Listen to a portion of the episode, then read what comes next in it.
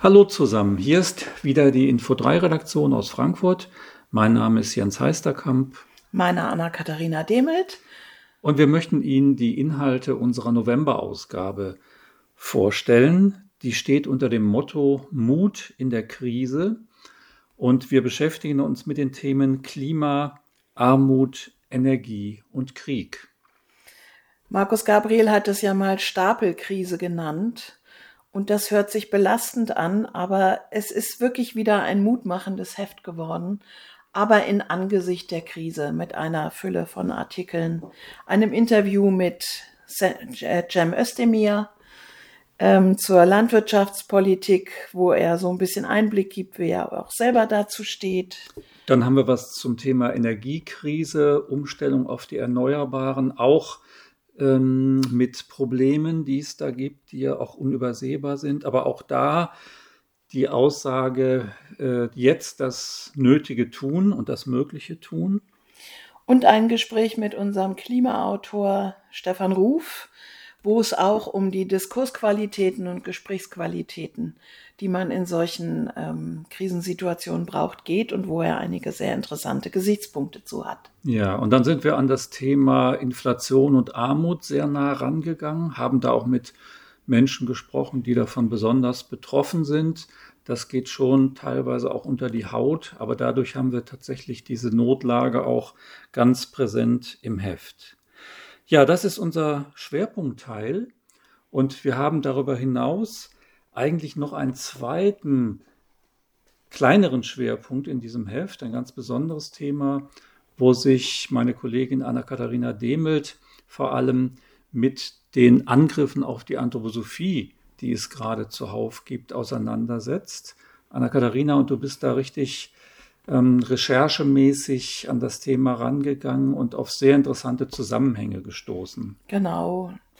Ähm, eine Schlüsselfigur ist Oliver Rautenberg, der da eine gewisse Rolle spielt und das ganze Netzwerk drumherum. Der sogenannte Anthroblogger. Der Anthroblogger, genau. Informant für viele dieser Anwürfe, die es da derzeit gibt. Und das haben wir uns mal so ein bisschen genauer angeschaut. Wer steht da vielleicht im Hintergrund oder womit ist er vernetzt? Was sind die Intentionen, die damit, die, äh, die da zum Tragen kommen? Und äh, das vertiefen wir noch durch ein Interview mit äh, dem Homöopathiekenner und Philosophen Harald Wallach, der da nochmal auf einer ganz anderen Schicht auf die sogenannte Skeptikerbewegung, die da relevant ist, eingeht und ähm, versucht auch zu verstehen, was liegt da eigentlich vor und was ist da los.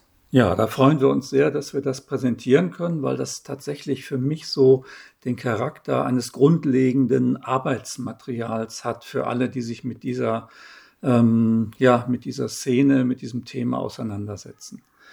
Und dann haben wir noch ein kleines Plus, weil wir uns mal darum bemüht haben zu gucken, was gibt's eigentlich für tragfähige, belastbare Studien Ganz die, ähm, äh, das führen wir im Heft allerdings nur ein. Da muss Studien man dann auf zum unsere, Thema Anthroposophie.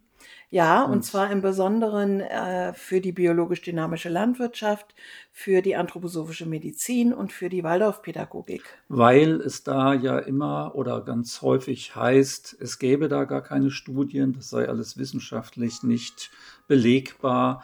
Und da haben wir uns mal schlau gemacht, haben mit entsprechenden Verbänden gesprochen, gefragt, was es gibt und können Ihnen da jetzt eine ganz imposante Zusammenstellung der zwölf wichtigsten Studien für jeden Bereich vorstellen. Die alle in namhaften Magazinen auch erschienen sind und peer-reviewed sind. Und das können Sie dann auf unserer Website en Detail sich angucken. Ja, also wieder besonders wichtig dieses Heft im November.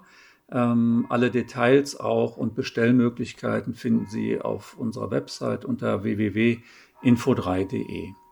Kommen Sie gut durch den dunkler werdenden Herbst. Alles Gute. Und viel Spaß beim Lesen.